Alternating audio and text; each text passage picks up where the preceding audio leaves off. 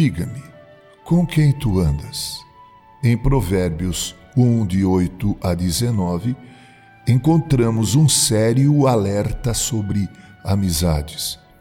Sempre ensinei aos meus filhos que amigos somos nós quem escolhemos, e não eles a nós. Há determinadas amizades que não convêm.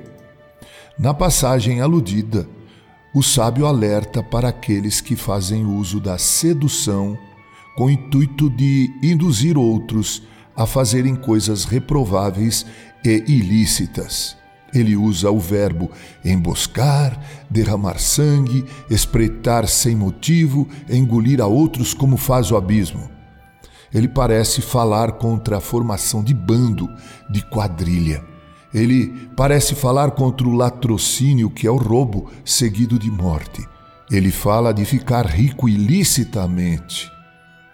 O sábio alerta para que, nessa hora, é preferível dar ouvidos à instrução dos pais e não se deixar seduzir pelos pecadores. No Salmo 1, verso 1, o salmista diz: Bem-aventurado o homem que não anda no conselho dos ímpios, não se detém no caminho dos pecadores, nem se assenta na roda dos escarnecedores.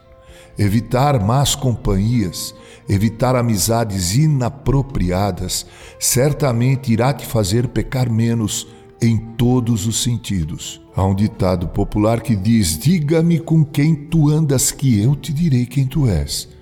O proverbista deixa evidente que o resultado em se fazer más escolhas como amizades é terrível.